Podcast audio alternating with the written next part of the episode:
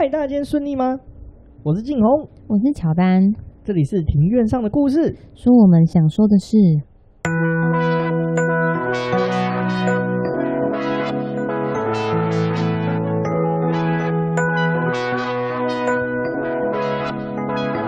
这里是一个喜欢故事的市井小民所开的 podcast，这里有历史，有书籍，有电影，有风土，还有那些你没有注意到的事。因为知道的故事太少，所以就来读故事、讲故事，在这里扩散你我的故事宇宙，还有那些故事所延伸的观点。Shout out First Story，本节目透过 First Story Studio 上传，感谢 First Story 提供技术软硬体资源，让我们放心集中精神的制作 podcast。First Story 是一间提供 Podcast 各项服务的公司，并同时提供网页版与 App 版的服务。你可以在上面找到任何你想节目。最重要的是，提供 Podcast Hosting 的业务，现正、限时、终身免费中。服务包括 Podcast 的出生到终老，不管是上架还是抖内，还有后台数据，通通一次帮你搞定哦。如果你对 Podcast 也有兴趣的话，欢迎在 Google Play 商店、Apple App Store 下载 First Story App，了解更多详情。呼，我们今天录音的时候是八月九号的下午，今天礼拜天嘛，对不对？对啊，今天是父亲节后的一天。那你父亲节有跟你爸妈出去吃饭吗？有啊，就是因为刚好我外公的生日蛮接近父亲节，所以说我们就是有一起庆祝。我们家就比较没有这种传统了。不过我们今天不聊父亲节，我们来聊一个。跟父亲一样伟大的人吗？可以这么说吗？嗯，甚至是有点像阿公的地位的。对，原来有点像国民阿公的地位。呃，事实上是在七今年的七月三十号的时候，我们第一任的民选总统就是李登辉前总统逝世啊，享耆寿九十八岁。那我们在他过世之后，我相信大家也有在新闻上面有看到嘛，就是政府下半旗三天以外呢，那他还有。就是在台北宾馆有举行他的那个追思的会场，那民众也可以自己去自行就是参加这个追思会。他追思的日期是从八月一号开放到好像是八月十号的样子，然后是开放呃从早上十点开放到下午五点。对啊，如果大家有兴趣的民众可以去看看，蛮有趣的。可以去追思啊，没错，去追思。我我们两个那天是。礼拜四去的嘛，对不对？对，我们是刻意挑星期四的下午，因为我们想说平日可以避开人比较多的时段。就是其实我们就算平日去，还是人很多，而且其实天气蛮热的，说实在。嗯，对，可是也还好，就是天气还不错，就是不至于就是要撑伞那样很狼狈。没错，没错。我们来再聊聊李登辉这个，我们你对李登辉有什么看法？我对他的看法就是，他就是民主先生兼真台独教父啊。然后他有蛮鲜为人知的亲日的倾向，然后跟日本的关系非常友好。对，没错，毕竟我他出生日本时代，跟日本人友好，其实算蛮可以理解的。对啊，对啊。然后关于台独部分，那因为李前总统他曾经有回应过这个问题，因为曾经有记者问过他，然后他就是有大方的回应说。统独其实是个假议题，那我们早就是一个拥有主权的国家了。那他这番论述跟现任总统蔡英文是有异曲同工之妙的回答。哦，是哦，蔡英文有这样讲过？有啊，因为我印象中去年的十月十号，呃，那个应该说那时候中国大陆中共啊，中共那边就是也是有一直在发，就是一些那种统独的议题。然后蔡英文就是也有针对这部分，就是有特别讲，他就有说我们其实是个主权的国家，所以他不会再针对就是要不要独立这件事情，他没有特别的琢磨。嗯嗯嗯。所以他的这个说法跟李前总统其实蛮类似的。哦，真的，我其实真的不知道这件事情。哦因为他的那个演说其实是切割蛮蛮多部分的，对啊，所以你可能没有全部听完。嗯，对啊，我没有全部听完。那我对李登辉的看法的话，我对李登辉前总统的看法就是，我觉得他是史上最强卧底，因为他一开始在国民党嘛，那那反正总而言之，他中间人生中当上副总统，然后进和变成总统之后，他其实历经了蛮多蛮多的很多的。冲击，很多人要攻击他，或者很多人想把他拉下来，甚至那时候是处于刚解严的一个阶段。其实那在算是历史的一个风尖浪口。我觉得最厉害的是，他明明就是衷心抱有的台独思想，可是在这个国民党这个非常大中国主义的一个地方，居然可以卧底卧薪尝胆这么久，最后到很后期的时候才露出他真实的面目。所以我是很佩服他这种卧薪尝胆、很像勾践的这种。这种精神跟做法，史上最强的卧底，而且我觉得他运筹帷幄很深，我觉得他真的是超级厉害。呃，对，然后我很佩服，是因为他也获得了蒋经国蒋前总统的重用。哦，对啊，就是一个外省人愿意相信，就是他。本省人，然后让他做大位，也是蛮不呃蛮不容易的一件事情。没有错。不过你对李登辉还有一个比较亲切的情感，是因为好像。爷爷的关系对不对？哦，对，就是哦，我我是我是称阿公啦，就是因为我小时候跟我阿公的感情很好，但是他在我小学五年级的时候就去世了。那李前总统他跟我阿公算是同一个年代的人，同为一年级生。李前总统是民国十二年，那我阿公是民国十五年，他们都是日治时期出生，也都是精通日文的人，然后都曾经经历过皇民化运动。总统他的日文名叫做岩里正男，这应该也蛮多人知道的。那我忘记我阿公的了，我觉得有点遗憾。那因为就是以上这些事情嘛，所以我对李前总统就会有一些比较特别的亲切感。我我爷爷奶奶那一辈也是，我我阿公阿妈那一辈也是，其实有经过日治时代。不过我也不知道我阿公阿妈的日文名字，欸，哦，对，你上次好像跟我提到说可以去户政事务所查，对不对？对对对。哎，这你可以分享一下。这个这以后有我们机会我们再详细讲。简单来说，就是呃，我们户籍从日本时代就变得就有。有记录留下来了，所以说因为这样子的关系，所以其实你可以去，我们只要拿我们的身份证跟户政事务所申请，我们就可以调出户日日本时代到现在的一些户政记录，所以你就可以看你爸，哎，你阿公阿妈以前叫什么名字，他有没有皇民化，他有没有登记一些什么东西啊，或者甚至他是不是是原住民，还是说他是原住民跟那个平民的，就是汉人的混血，其实这个都有可能从里面查到的。所以如果你发现你的那个脚趾头的最后一只。最后一根那个脚趾是会分裂的，你搞不好有可能是呃原住民跟汉人的混血，不过这都市传说啦，大家可以就是如果对自己的身世有点好奇的话，可以去查查看。对啊，像我就有想要去查，因为我会好奇我阿公阿妈他到底叫什么，取什么英文名字，应该搞不好会取一些很浪漫的名字，叫什么什么子的之类的，什么什么。什么 Yoko 还是什么什么口之类的哦。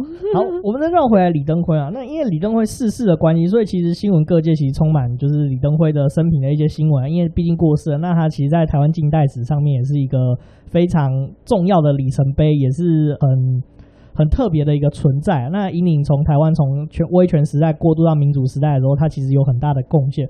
不过我们今天。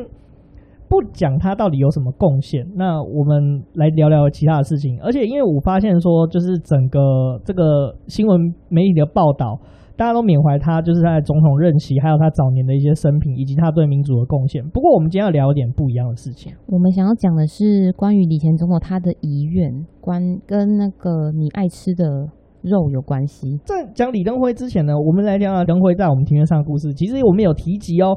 这这也不是我们第一次在庭院上的故事提到李登辉了。那早在我们 EP 二国际桥牌社这一集的时候，我们就有聊过二月政争这件事情。那这个也是可以说是这个近代的转捩点的事件之一，因为其实几乎就是政变等级的事情。还有他跟郝柏村之间的余量情节。哦，那近期各大媒体新闻提到的，就之前的那个二月战争，就是时任总统蒋经国先生他逝世以后，一连串的中国国民党内还有政治圈的权力斗争，然后就是主要是描述说，没有任何派系背景的李前总统是如何化险为夷。呃，静红在这一集 EP 二也有交代的很清楚。那除了这一集以外呢，我们 EP 三我们有聊到这个总统直选这件事情是怎么来的。那李登辉是怎么化解这个间接选举派的一个攻势？这集其实也很精彩，而且甚至还有一个总统，你知道他原本是支持这个间接选举，可是后来他却靠着一人一票的民选总统这个机制当上的总统的大位。这个这个人我，我呃，这个这位先生，我知道你说谁，就是喜欢穿着小短裤运动的马英九马前总统。对，没有错，有露出蛋蛋的马英九总统。呃，这个可以不用说，应该没有人想知道。OK，所以还没有听过这两集的这个观众，大家可以回去听哦。就是总统直选，这也是一个很重要的里程碑，也是台湾民主前进的一个很重要的步骤。对啊，如果说没有台湾民主的话，你觉得我们现在可以讲 Podcast 吗？然后大家爱看的 YouTube 现在看得到吗？那我们再绕回来，就是我们说再绕回来李登辉身上，就是其实新闻上面大多都是讲一些哎他的生平嘛，其实很少讲了李登辉之后他卸任之后他到底有在做一些什么事情。虽然说他退出了政治主要政治的舞台，不过他还是有默默的，除了影响台湾的民主发展以外，他其实还有另外一方面的事情也很值得大家就是去了解去知道的，因为毕竟。他是农学博士出身的嘛？其实我之前在跟乔丹聊天的时候，有聊到李登辉有件事情很有趣，就是他想要培育台湾的和牛这件事情。没错，就是那个超级好吃的和牛肉。对，你记得我们两个第一次吃和牛是什么时候？哦、呃，就是去那个大马家。对，哎、欸，淡马家不是只有做那个。涮涮锅很有名，它其实还有铁板烧，这是我们两个这辈子第一次吃到传说中的 A 五等级和牛。对啊，第一次吃高级货，其实真的蛮爽的，很快乐。哦、对，然后你刚刚就是有讲到说，呃，卸任后的呃李前总统在做什么？那他其实有一件事情让我蛮佩服，我也想要让大家知道，他其实是一个饱读诗书的阿辉伯。那他就是其实他不只是他卸任前就已经开始就读过很多书了，然后他其实设。很多领域的书，然后他有分享分享是，他是有跟大家说，你就是读很多书之后，你就会发现各个的知识其实到最后是都是可以串联在一起的，所以他其实是很鼓励年轻人，台湾的年轻人可以多读书，就不要只是划手机。没有错，其实我也觉得很可惜。其实看一本书不会太久，一天看半个小时，其实一个礼拜就可以看完一本了。对啊，而且其实读书呃看书这件事是可以训练，是可以越看越快的。没错。我们再绕回来聊一下李登辉的生平好了，因为我相信这边有一些比较年轻的听众，可能对李登辉这个人不是特别的了解了。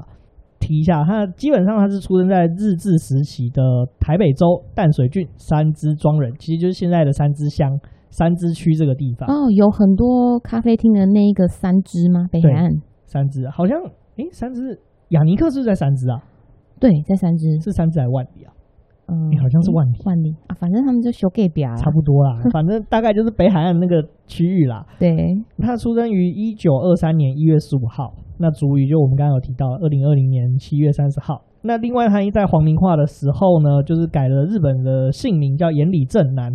他的学历的话，哦，这可精彩了，就是稍微我们来提一下，就是首先最一开始的话是日本京都帝国大学农业部农林经济科。他在那边读了几年的书，不过他没有毕业。那这个京都大学，京都地大的话，其实就是现在的京都大学。因为打仗的关系，所以他没有在这个京都大学毕业。后来就转学回了台湾大学，在这个台大农经系取得学士的学位。后来呢，在一九五三年的时候，又到了这个爱荷华州立大学读了他的这个农业经济硕士。最后呢，在在一九六八年的时候，他获得学位，就是康奈尔大学农业经济学的博士学位。他为什么会去康奈尔念书？是因为他拿到了一个奖学金。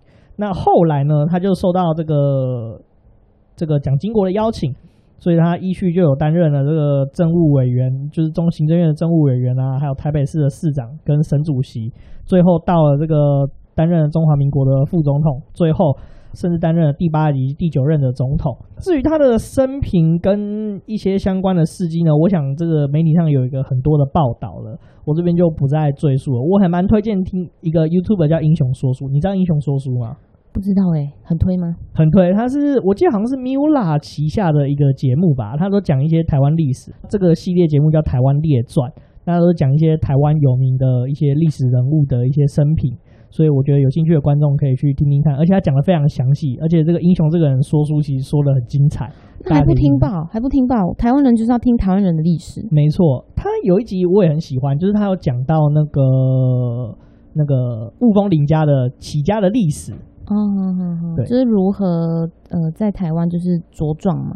对，没错，就是雾峰林家的就是起起伏伏、伏伏起起的一个过程，我还蛮推荐大家去听的。嗯顺带一提，我超喜欢那个雾峰林家来源。我们上次本来是要去参观雾峰林家，可是因为时间太晚了，没错，然后加上它的园区蛮大的，我觉得如果说只有那一两个小时的话，真的是不够逛，所以打算下次再去。对，我们下次再去，或许我们会针对来源在就是雾峰林家的古厝这边，我们会再特别开集来聊聊。嗯，我觉得可以讲诶，因为那那边真的很棒。好，终于要进入今天的正题了，就是李登辉总统的和牛梦。就是我们现在聊聊说为什么会知道这件事情，还有为什么我们想聊这个事情吧。大概其实在两三年前，其实我就因缘记录，就是因缘际会在网络上有看到这个新闻，就特别报道李登辉在养和牛这件事情。因为我很爱吃美食，所以就特别关注这种新闻。嗯，我知道，而且你对吃的特别严格，那和牛相关报道一定会引起你的兴趣，对不对？对啊，就是我对吃真的很严格，就是基本上每次我跟乔丹出去吃东西，他常都听我在抱怨东西不好吃。诶、欸，没有感情的吃东西机器吧？对，大概是这种程度。我吃到不好吃的东西，我都会一直碎碎念。对，因为我们两个其实标准差很多，因为因为对我来说，就是我如果说。不好吃的东西就真的是不能吃。那静蓉说不好吃的东西对我来说就是普通普通好吃的程度吧。对，我对食物这件事情很严格，不过这个我们另外可以再开一集来聊聊这个吃东西的事情。好，那。我们来聊聊说，为这个李登辉的和牛梦到底是怎么起来的？其实缘起为什么李登辉总统想要养在台湾养和牛呢？我们在前面有稍微提到嘛，就是李登辉是学农的，对不对？嗯，他是学农的，他对农台湾的农业问题还有畜牧业都非常的关心。对，其实我后来也是查资料的时候才知道说，其实李登辉他是一手把台湾的养猪业就是弄起来了，所以说。之前二十年前口蹄疫爆发之前，就是我们的猪肉外销产业，其实算是李登辉钱总统一手打造。不过因为口蹄疫的关系爆掉了，不过也很高兴，就是经过了二十二年的努力，台湾终于成功拔针，可以再次出口啦。所以老外就可以吃到我们这种好吃的猪肉了。对，一定要那个猪很重要，因为。它就是台湾卤肉饭的重点呢、啊。对啊，我觉得守护卤肉饭是一件很重要的事情。而且没有卤肉饭吃，真的没有办法活下去吧？真的，我觉得 我们我们只差没有拿一支针筒把卤肉饭打到血管里面去了。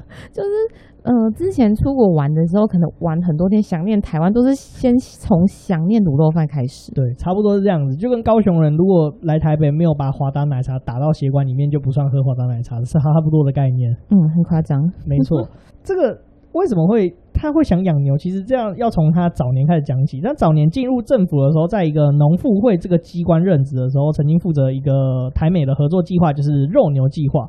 当时是在这个屏东垦丁这个地方是找地要养牛，希望说在台培育台湾的这个肉牛的一个牛种。不过这个计划因为因为政府的更迭，还有其实那个时候大家也知道说台湾经济起飞嘛。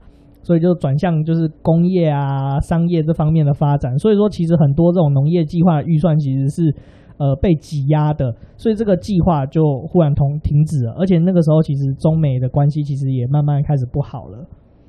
哦，所以这个计划当时是胎死腹中。但是李前总统他对养牛这件事情始终是念念不忘。没错，他真的非常非常的在乎这件事情，而且他对他他。一直到晚年，他还是一直想说，就台湾一定要养出自己的肉牛这件事情，他是念念不忘的。再来的话，王彦军先生，这个是李登辉前总统，现现在他基金会的秘书长，那同时其实他那个时候也是算是李登辉当年很重要的一个幕僚，他好像是总统府的侍卫长哦，贴身侍卫官。那这个角色其实他在国际桥牌是有出现，没错，就是演呃。演总统的那位演员叫做杨烈，他就是演杨烈身边的贴身侍卫官，是一个帅哥演的。这个王彦军他有提到说，就是台湾的养猪业其实就是李登辉前总统一手规划而建立起来的。那他有一个养牛梦，这也是就是李登辉认为说，这是台湾畜牧业经济版图完成的最后一个拼图。所以这是为什么李登辉一直很想要养牛的原因之一。到了这个二零一二年嘛，就是马英九总统当总统的时候，那那个时候政府说要开放美牛进口。因为之前我们也知道说，我在我们年纪比较小的时候有爆发过狂牛症嘛，所以说那个时候美国牛肉是停止进口的。那后来美国牛肉有条件开放进口之后，美国就一步一步想要打开你，因为这是大国嘛，就是大国想做什么就做什么，就是简单来说，我们就像小媳妇一样，就是整天被强奸，哦，就只能听话了，没错，只能逆来顺受，没错，就是美国阿爸说什么，我们也不能说不啊，老实说就是这样子。嗯，对，那强国嘛，对，强国嘛，那就是强迫你要开放。所以，因为这个美牛开放的议题，所以李登辉就又想起了这件事情。那李登辉那时候就请他的那个属下，就是他下辖的一个这个基金会，叫李登辉基金会。那他的秘书长王彦军就是透过这个李登辉的基金会，就开始研究说，台湾是不是要开放美国牛进口这个议题。那他得到了几个结论，以下四个结论，你知道哪四个吗？嗯，我知道，但是你讲的比较清楚。好，那其实大概那时候有四个结论，就是当时台湾的牛肉自给率大概是有六七趴，简单来说，我们几乎九成以上的牛肉都是进口的。本地的屠宰还有饲养的牛肉大概就只有三，就是大概三万四千头左右而已。那中间的话，其实就是台湾其实没有专门的肉牛，而且这些肉牛中间屠宰的我们这些。本地屠宰牛的话，其实大部分都是乳牛啊，好可怜哦。那那些乳牛，它被挤完牛奶之后就被杀来做牛排了耶。嗯，有可能，啊，被吃干抹净了，可能还被做成台南的牛肉汤啊。你说现在大家很喜欢漏夜排队的那个牛文章吗？对，没错，差不多就是文章啊、六千这些。不过想一想，如果这这个和牛搞起来以后，搞不好我们用和牛冲牛肉汤，会不会有点有点快乐啊？哎、欸，而且搞不好一碗变五十块，因为量产之后，哎、欸，这是有可能。不过和牛可能比较贵啊，但是但也不错啊，用和牛牛肉汤，哎，听起来好快乐哦。对啊，这个这个讲出去很很嚣张哎。OK，我早餐吃和牛汤。对啊，吃哎、欸，听起来好秋哦。然后还有另外还有另最后还有一个结论，就是饲料的话，它也是全部都是进口的，所以成本也很高。也没有品质很好的饲料，就是拿来专门养肉牛。哦，那这样的话，就品质会造成不稳定嘛？因为饲料的供应来源没有很没有很好。没错，没错。时间又到了二零一六年，李登辉其实一直以来大家都知道说他其实跟日本的关系不错嘛。那在二零一六年八月的时候，有访问日本的石垣岛，那他其实有当地就是有品尝这个石原岛的那个牛肉。石原当地有一个石原牛很有名。那个我那时候去冲绳的时候，我很印象非常深刻。我超想吃石原牛。那时候我在那霸的时候，然后结果因为我我外婆一直吵一直吵，害我我没办法吃到石原牛。我一直很生气这件事情。我都好不容易飞到冲绳了，我没吃到石原牛，我真的超生气的。那就等疫情过后，我们再去一次吧。好哦，我真的很想吃石原牛，这这个看起来就很好吃啊。再回到李总统，就是他那时候就对石原牛的味道啊，还有这个生产贩售的方式啊，还有这个。日本牛肉的分级制度就有很深的印象，还有就有一些想法了。那这边也来跟大家科普一下，就是其实美牛跟日本的牛肉其实都有各自的分级制度。那美国的话，最高等级就是 A 五，A 五就是油花爆多，就是你看到就是在百货公司一片可能卖的就是几千块那种高级牛肉。那美国最高的等级就是 Prime，所以说你去那种高级的餐厅的话，或者高级牛排馆的话，它就标榜说它的肉是用 Prime。那像那个有一间很有名叫那个什么 Texas Roadhouse，你知道吗？在那个新义威风。哦，我知道，但是没有吃过。哦，你说 Texas 就是那个美国一个州的名字的？对对对，Texas Roadhouse。哦，好像在威风吧？我跟你说，那信义威风吧，我记得它那个蛮高层。哎、欸，怎么讲？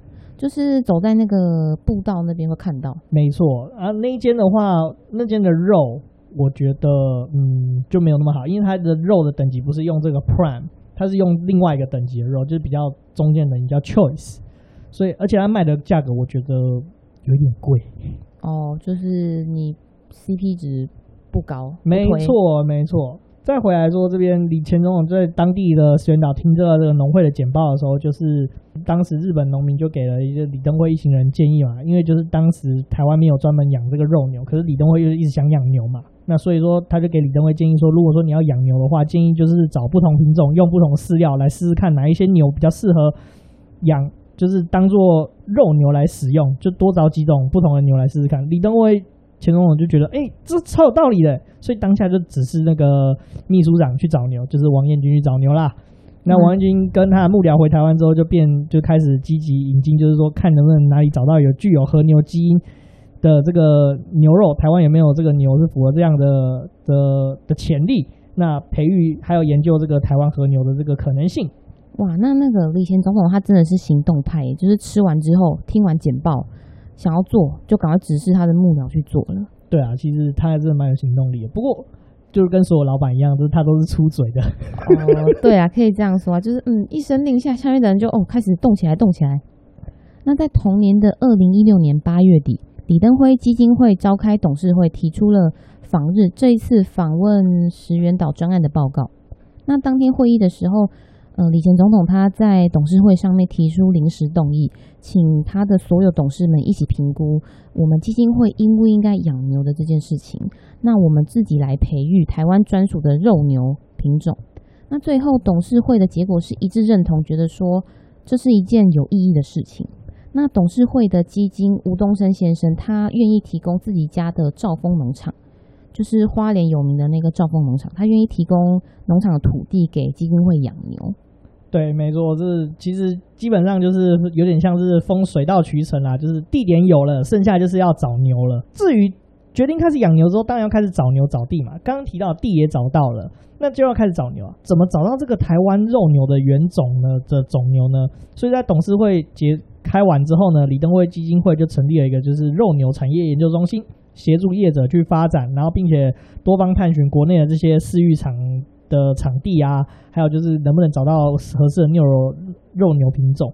那原本以为是要在台湾找到适合的这种肉牛品种是会非常非常非常困难的，不过没有想到就是隔了一个月之后呢，董事会是在当年的这个八月底决定要养牛，那九月底下旬其实就找到这个牛了，好快哦！这是运气其实蛮好的，其实我觉得王彦军真的蛮。就是他算是塞狼嘛？哎、欸，应该是说他可能运气都用在这里。对，运气都用在这里了，可能都没中过统一发票。没错啊，王彦军那时候就找到了这个潜在肉牛品种，这个叫做淡马。更珍贵的是，这批潜在的这个肉牛品种的这个候选呢，是来自于日本的原牛和就是原本的和牛的原种的种牛，叫做淡马牛。那为什么这个淡马牛很重要呢？不晓得这个跟淡马家有没有关系？为什么淡马家叫淡马家？是不是跟和牛有关系啊？嗯，搞不好嘞。对啊，这是有可能的。其实我们这个熟知的这个神户牛啊、宫崎牛，其实都是淡马牛，就是后来就是跟着配种而成的这个牛种。就是简单来说，这个淡马牛就是我们现在食用和牛的先祖。哦，好，那这边补充一下，日本三大和牛哪三大呢？第一个就是松板牛，产在三重县。再来就是神户牛，神户牛就是那个扣北，对，扣北就是跟科比有关系。哦，对，说到这个科比，这哎，这个很有趣，是因为我上次有听那个瓜吉的直播，我跟金勇一起听的，就是有提到有提到科比，因为科比的父母在还没有生，哎，好像是还没有生他的时候，哎，应该是怀孕吧。那时候科比的父母就是去日本，就是吃了一个很好吃的。就后来才知道说，哦，这个地方是叫做扣北，然后就爱上了这个牛，就是爱上了这个牛之后，就把他们的小孩就取取成科比。对，英文念就科比，但是实际上日文念念扣北。对，所以其实科比跟扣北是有关系的。那还有另外一个牛是什么牛？另外牛是晋江牛，它产在滋贺县。就这三大牛是日本最有名的三大和牛。对，没错，在台湾卖都是贵到炸掉了。那因为在日本呢，经过这个多年的配种，那所以现在的这个和牛啊，就是只有破碎的这个淡马牛基因，也后来的这些基因其实也跟原始的淡马牛就是远去的关系嘛。所以说，日本其实当地其实是几乎完全找不到这个原种的这个淡马牛，所以也是因为基因破碎的关系，也导致现在和牛的这个育种啊，就是有几乎可以说是有四成的失败率。简单来说，就是现在和牛。要培育的话，可能有四成都没有办法培育成功。哦，因为那个品种不纯嘛，我们要配种，呃，要配种的话，就是要比较原种的淡马牛才有办法产生嘛。对，就是应该说它后来的，比如说神户牛，那这个神户牛在跟神户牛交配，因为它的基因是蛮破碎的，所以说最后配出来的就是下一代可能就不具有，就是像神户牛一样。这么完整的，就是好吃的肉牛筋，它可能因为基因比较破碎的关系。哦，对，这也是为什么日本的和牛的价格就很高的原因啊，因为珍贵。对，没错。为什么会找到这一批大马牛的原种在台湾？这一批大马牛是日治时期因缘际会留下来的。王彦军秘书长他在接下了李前总统的找牛任务之后，他很积极的在找。后来是在因缘际会下，听说阳明山的擎天岗有一批在日治时代从日本运来台湾养殖的牛群。然后这一批牛的话，其实就是当时日治时期日本人引进来，是要帮助那些在台湾的日本人耕耕种用的牛。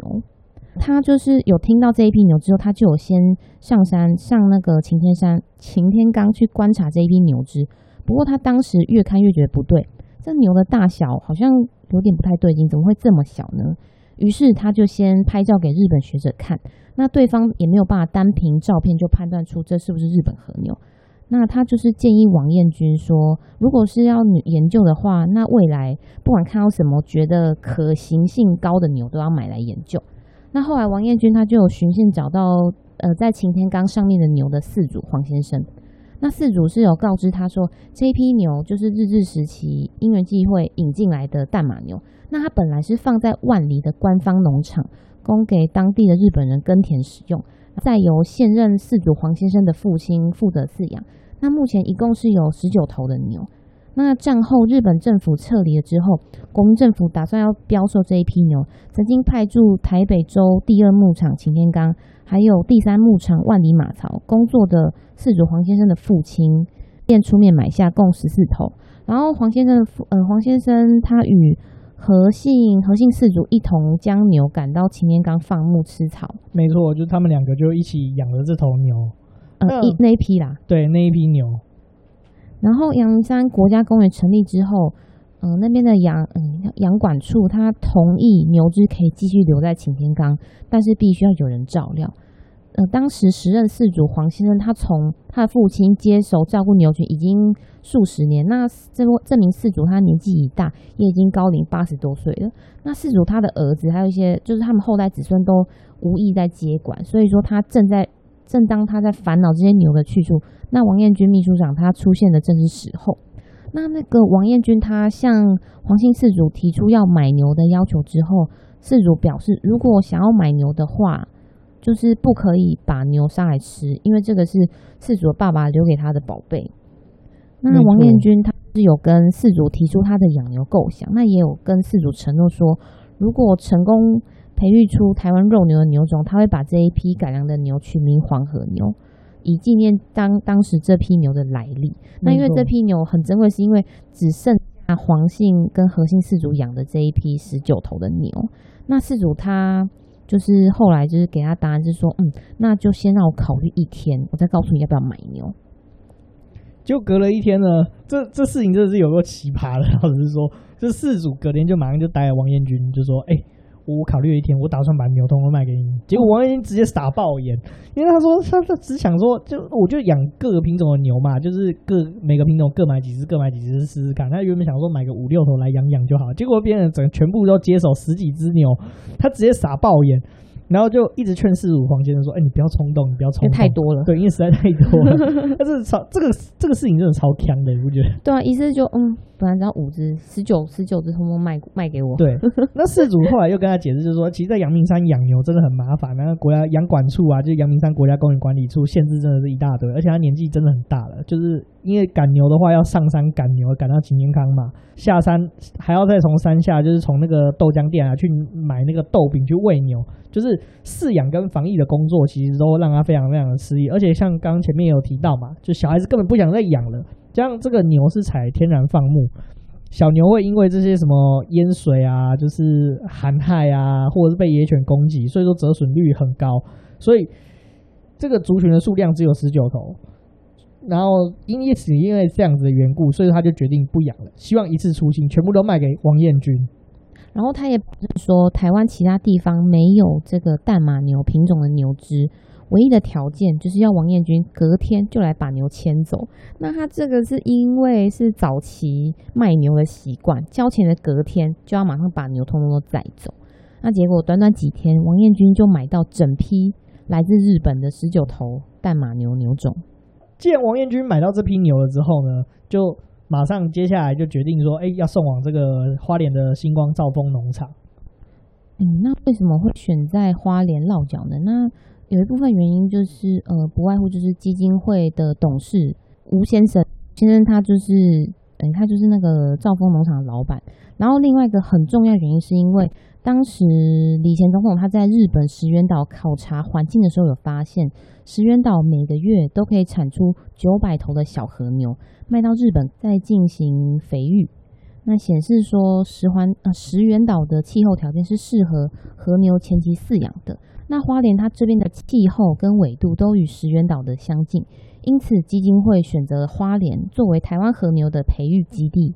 没错，不过这个荒谬的故事还没有结束。我们刚刚有讲到王彦军莫名其妙买了十九头牛啊，那运送牛的过程也是一波三折。你知道有多三折啊？嗯，就搞得他很累。对，没错，我这边详细讲了一下。王彦军说，那是在二零一六年十月的一个台风天，他在台风袭来的前一天，前一天的时候，就在凌晨五点就找了这种专业的同事啊，还有专业的这个运牛的货车啊，来到阳明山擎天岗。那他以为说这几这些牛，因为前面有提到嘛，它的体态很娇小，很好抓。然后，而且王元军以前也是前总统的，就是前总统的侍卫官嘛，就身手其实也是蛮矫健的，所以他觉得说抓牛应该是一件简单的事情。结果没有想到搞了一个早上，还是抓不到任何一头牛，因为所有的牛都就是围着这个牛网，根本就赶不开。那王元军一个人就是。当过总统府侍卫官的人，就一个人在阳明山上面，又下着一场很大的雨，就为了抓牛，搞得全身都泥泞，然后而且摔得一身狼狈。结果呢，眼看就要中午了，就是货车的司机都看不太下去了，司机货车就拿出他的最强的武器，就是呱吉拿来电奶头的东西，电蚊拍，啪啪啪就拍着牛的屁股，结果牛不是就被电蚊拍电了一下，就马上退开，就搞了一完全搞了一个早上。就司机就用电蚊拍搞定了这一切，一下下就逮到了这个牛王。那把领头的牛赶上这个牛王赶上车之后呢，其他牛也不太反抗，开始就慢慢的上了货车。好不容易，终于在当天的傍晚，载着这个十九只牛到了这个花莲兆丰农场。那所以说可以抓到牛，其实可以归功于是货车司机上面的。电蚊拍，对啊，我觉得货车司机也是很阴险，很聪明 哎。重重点是他看到王元军搞这边搞半，搞了一个早上还不出去救他，也是蛮好笑的。应该是突然想到，想说，哎、欸，我有那个电蚊子的那个东西，赶快拿出来试试看。而且也是因为怕说这个牛怕到惊吓，所以说其实他们一路开到花莲兆丰农场的路上是开的非常非常的慢。他到隔天的凌晨两点三点才到这个花莲兆丰农场。从此以后，王英军就开始展开了他的这个养牛人生。人生上半场在当侍卫官，下半场被总前总统派去养牛，他的人生也是发夹弯很大。对，而且他很细心。这十九头里面，就是其中有一只，它只有两个月大的小牛。那他因为怕小牛受到惊吓，所以前往花莲的路上，王彦军一路上都抱着这只牛。没有想到他是这么细心的人，身为一个就是看起来像老出军人背景的人，没有想到人这么细心，也是蛮特别的。你没听过铁汉柔情吗？呃，好像也可以这么说。前面刚刚都只是听说说，哎，这批牛是日本时代的淡马牛啊，但实际上能确不确定说它是真的淡马牛，还是要经过一些鉴定的啊，要来验证的。没错。那就在牛送到这个台湾，就是兆丰农场的时候呢，那在兆丰农场同时也成立了一个单位，叫做台湾肉牛种源培育中心的单位，那也在兆丰农场正式挂牌成立。天时地利人和嘛，台湾居然有这种珍贵的牛种，但是还是要确定它的这个真实性。所以说，王彦军他后来又去。打听这些这个这批牛的来历，也调阅了这些日日治时代的这个相关记录。那日治时代那时候就证明说，一九三三年确实有一百多头的淡马牛，就是引进台湾，主要作为农耕用。甚至就是到了这个万里山上去查访，就是找到这些日治时代的这个农场的遗迹，证明就是跟卖他牛老农的说法。不过既然有史料了，但是这样子还是不够。所以当时李登辉的团队呢，就找到了日本和牛专家，就这个呃中村佐都志先生到这个农场鉴定，那发现说这只这个来自擎天岗的这个牛啊，不管体态还是各方面啊，其实都跟日本和牛非常的相似。所以说呢，研究中心就决定说采集这个牛只的这个检体送到日本做这个基因鉴定，结果一验不得了啊，居然真的是日本和牛的这个原种，就是淡马牛的基因。更厉害的是，这一批牛呢也没有。就是相关的一些，就是可能遗传性白血病这种不好的基因，都是除了它是淡马牛的基因以外呢，它也没有什么一些乱七八糟的病病痛痛。因此，这个发现是非常令人振奋的。所以，为了纪念这个重大而且就是令人振奋的这个发现呢，所以李登辉基金会也决定，就是说这批牛就是以李前总统这个以前的故居，就是他在三芝的故居元兴居命名为这个元兴牛。然后，而且也决定说，以这批牛只培育台湾肉牛的这个牛种的一个基础啊，为了要了解说这个新源牛啊，基金会的团队还跟日本这个和牛专家合作，那对于这个元新牛还有其他肉牛的这个基因图谱去做分析啊，而且在这个二零一八年二月的时候呢，李登辉还有王彦军以及日本的和牛专家刚刚提到的这个中村佐都志先生，还有这个长岭。庆隆教授共同发表了一篇论文，那论文名称就叫做《以 SNP 标记解析台湾牛种黑毛和种以及欧美品种之间的这个遗传性关系》的这个论文，那并且登上这个日本非常著名的一个且具权威的这个畜牧期刊，就是日本畜产学会报发在上面发表。哦，这真的很狂哎！都已经当阿昼的人都还可以发 paper。不过老实说，那个时候发 paper 是这样子，就是像不管是李登辉还是王彦军，他们有可能是挂名啊，他会有所谓的第一作者、第二作者，就是通常越前面是贡献度越大。不过越前面有一些也是会因为下面研究员做了研究之后，就是挂名第一作者或第二作者啊。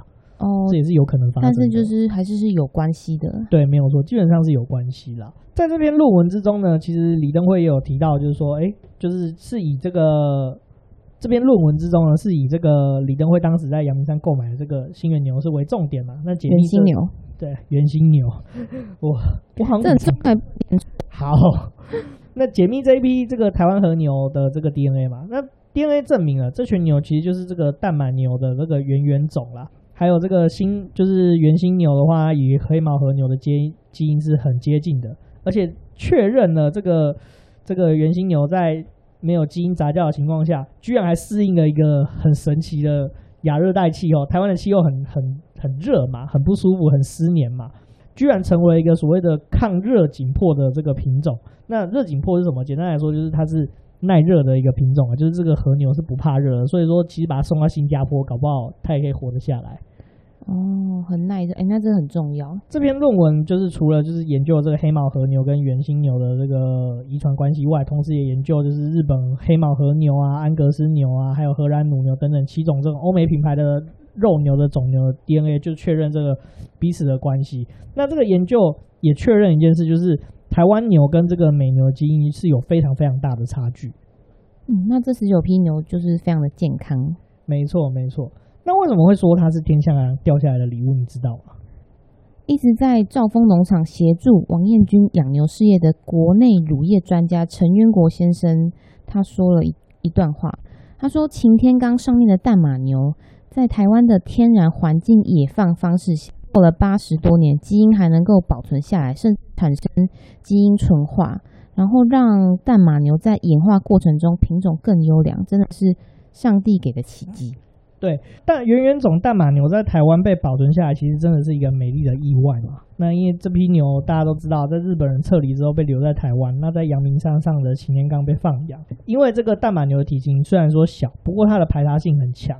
生活领域也集中在这个擎天岗上面，也没有被其他牛群入中，所以说也是因为这样子，所以说他们其实近亲繁殖，所以产生基因纯化，而且近亲繁殖通常都会有一些遗传性疾病，很幸运的这些这些牛上面都没有这样的问题，那反而就是让这些这个这个牛群在这个物竞天择啊适者生存的这个繁衍过程之中呢，保存并演化出这个。这十九只就具有抗病性，而且又耐热的这个原原种淡马牛，也是因为这样子特殊的时空背景，所以这个牛的原原种就淡马牛的原原种基因反而就这样子被存留在台湾。对啊，真的是差一点点就失去这个天上掉下来的礼物。那我们试想，拥有这十九头牛的年迈饲主，若是基金会没有及时找到这一批牛，可能再晚一步的话，这些牛就不知道被卖到哪里去。或许就是可能马上就被杀来吃，或者是做别的用途。没有错，你看连日本人都没有的东西，莫名其妙就留在台湾，接下来找到了，对啊，这是超珍贵的，你不觉得吗？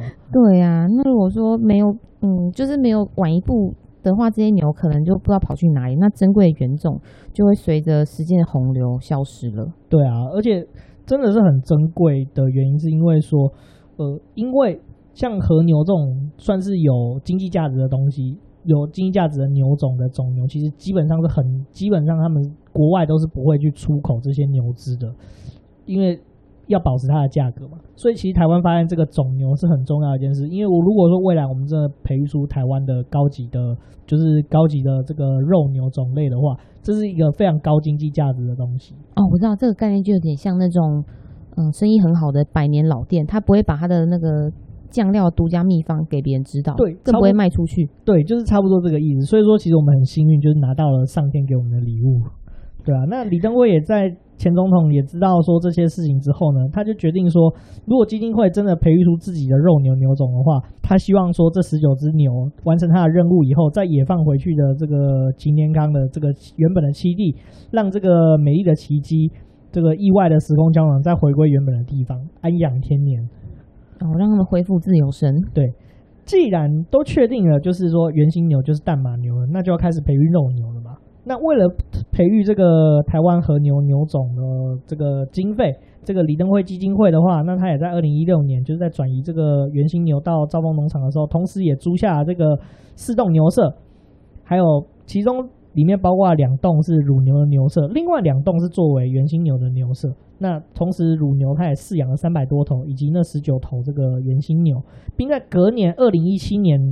成立了基金会，也成立了一个生技公司，叫做元兴居生技公司，负责这个原型牛的这个牛肉的配种啊、研发等等畜牧的工作。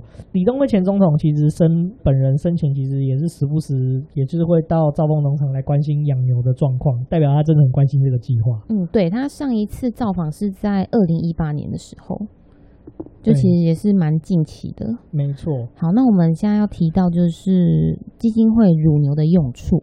对，为什么他要养乳牛？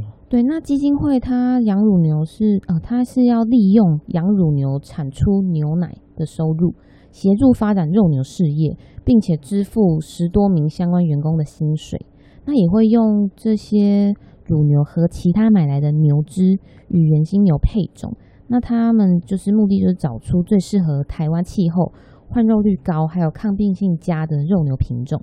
那因为乳牛它的体型大。但是骨骼大、肉少、脂肪多，然后肉牛的体积小，但骨骼也小，取肉率高，所以说就是肉牛会比较重要。那原心牛与乳牛配种杂交是希望培育出两具有两者优势，也就是体型大、骨骼小、取换肉率高，然后耐湿热气候，而且具有黑毛种和牛外观形状的新品种台湾和牛肉。那基金会的牛奶，那就是基金会他们买下乳牛之后，马上就更新了挤乳设备，还有更新牛群。那在经过这个一年的淘汰之后呢，就是淘汰掉就是原本这个产乳量比较差的这种乳牛之后，大概淘汰了三分之一，那牛奶的产量增加了近一倍，就是将近五成，品质也甚也甚至提升了，提升到最好的 A 级的这个乳源。那平均每一头这个乳牛呢，可以产生二十五公升的牛奶。那这些牛后来就交货给这个统一公司，就是化工食品工厂统一公司。那如果说大家有在市面上曾经买过统一的这个鲜乳的话，搞不好你就有曾经喝过，就是李登辉前总统所养的这个乳牛所产出的鲜乳哦。啊，你说统一，那不就是瑞穗吗？应应该吧？你知道瑞穗我怎么形容吗？我觉得它的牛奶喝起来就是君子之交，淡如水，很水哦，真的哦。那你有什么推荐的？我这里推荐大家可以去买，因为我我们家附近是离全联比较近，那我会买木真鲜乳，它的木是牧场的牧，然后真实的真木真鲜乳，然后还有养乐多鲜乳，然后还有另外一个是柳营鲜乳。其实，嗯、我是觉得说大家是鼓，我是鼓励大家多买小农牧场的鲜乳，因为小农牧场的鲜乳真的是喝起来那个回甘的感觉差很多。跟那种大厂大厂牌的比，真的是味道浓很多。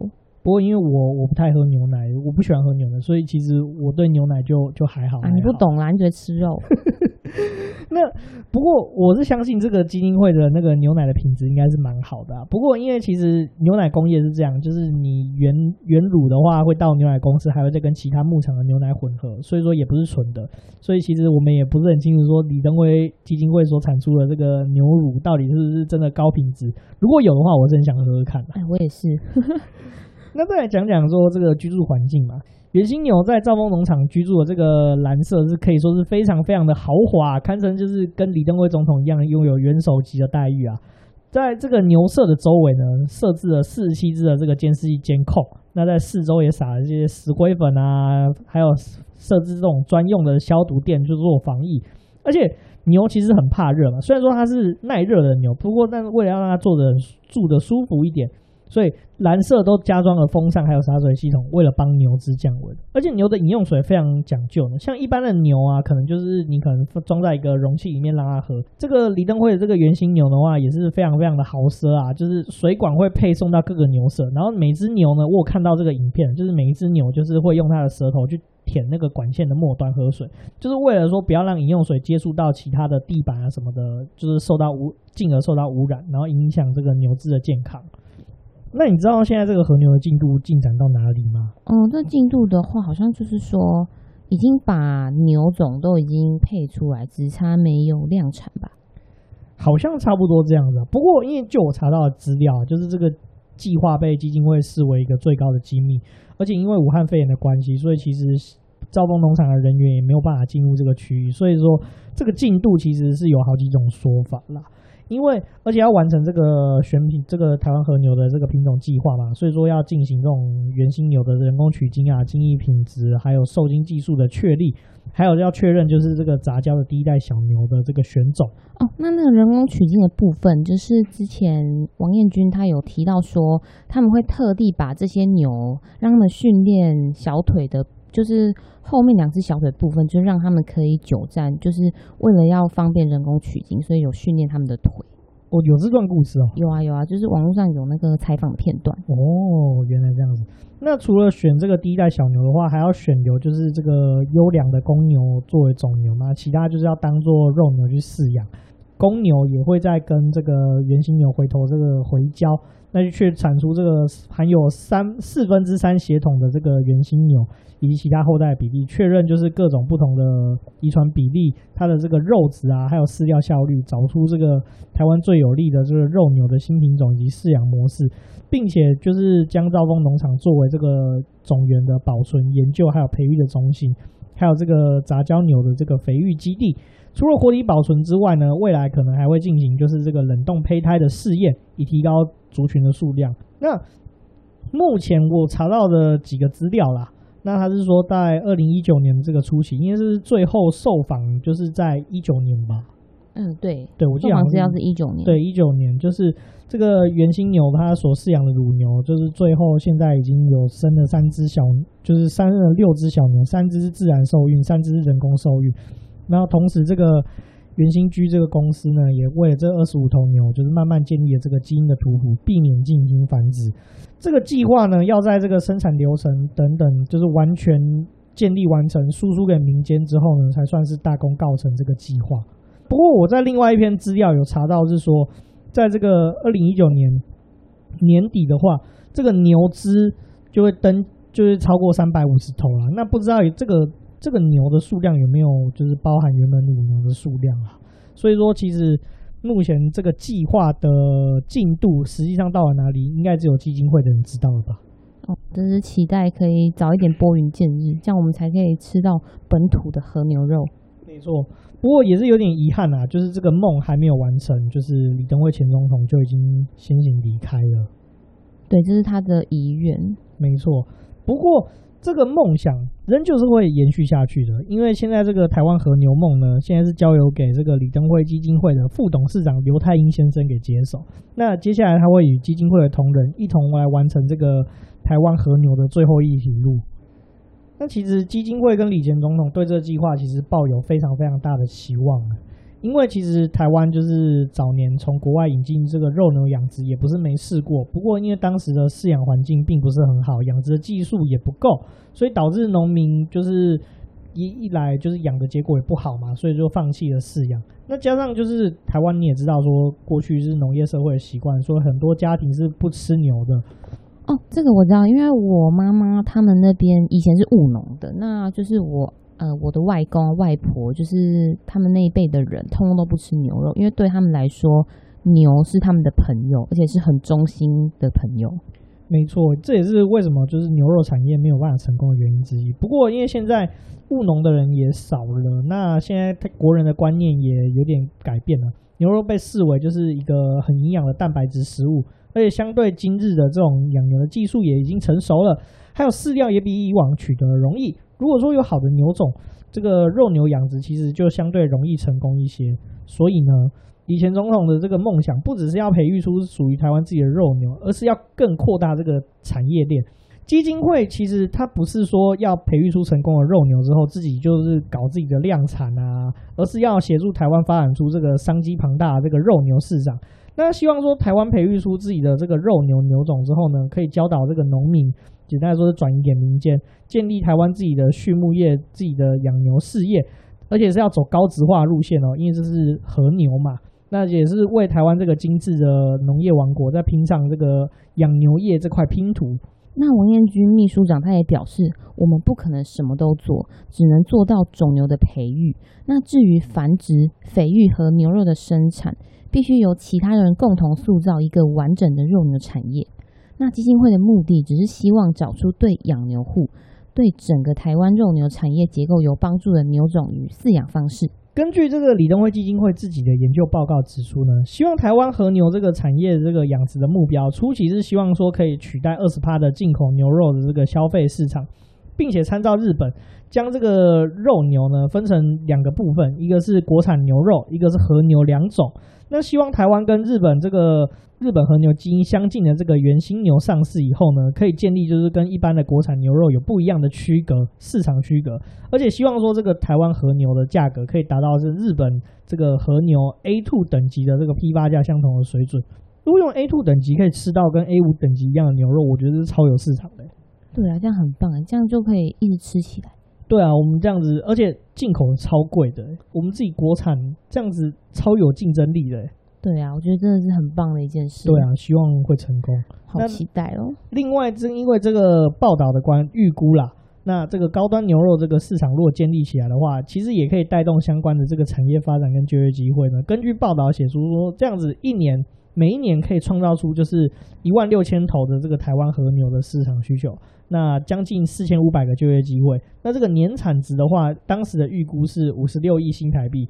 那这样子或许也可以吸引到一些年轻人，就是返乡投入这个和牛养殖的行列，创造一个新兴的产业。那这样一来的话，花莲那边可能就会有很多年轻人愿意返乡工作。对啊，不止花莲，搞不好在台湾其他地方也有机会可以养牛。嗯，我会说花莲是因为我们前面有提到石原岛，它的那气候纬度是跟花莲最接近。没错，搞不好所以应该花莲是首选啊。没错，或许就可以创造出一个很特殊的一个产业。那最后是我们两个的一些想法。其实我觉得说这件事情，我当初知道这件事情的时候，我就觉得很有趣。那刚好也就是李登辉逝世，而且几乎我看大部分的报道没有详细。详细的，详细的去，没错，详细的去聊到这件事情，对不对？对啊，所以说我们两个知道和牛这件事情的时候，其实是蛮兴奋的，因为我们喜欢吃牛，再加上这是一件真的很有意义的事情。没有错，而且就会觉得说，其实李登辉这个人，为什么我们会认为，不止民间认为说他在在政治上的的成就是很高的，我觉得说。其实这样越想越觉得说他其实是一个非常有影响力的一个人，而且他在逝世之后，我发现他留给台湾的不不只是思想上面的东西，甚至这个和牛，我觉得说也是一个非常非常珍贵，但是却比较少人知道的一个重大的一个留给我们一个很珍贵的东西，所以我我是蛮感动的，而且因为我很喜欢吃，我超级喜欢吃东西的，而且我也非常非常的希望，我也觉得说日本有这么好的和牛，那为什么台湾做不出来？我觉得，如果真的台湾有机会做出这个和牛的话，我会非常感动。对呀、啊，我觉得日本做得到，台湾一定也可以。没错，而且希望几年后的今天，就是我们可以在自己的餐桌上吃到我们自己产出的和牛，国产和牛。没错，我也很期待这个计划成功。这这些牛也会成为我们一个最好的的资产。那以后往后，最好的牛肉是不出口的。要到台湾才可以吃到这种这么好吃的牛肉。对，然后观光客就一直来，一直来，一直来。对，你说这不觉得也是一件很骄傲的事情吗？赚钱呐、啊，对啊，赚爆哎、欸。对啊，啊，太好了。好。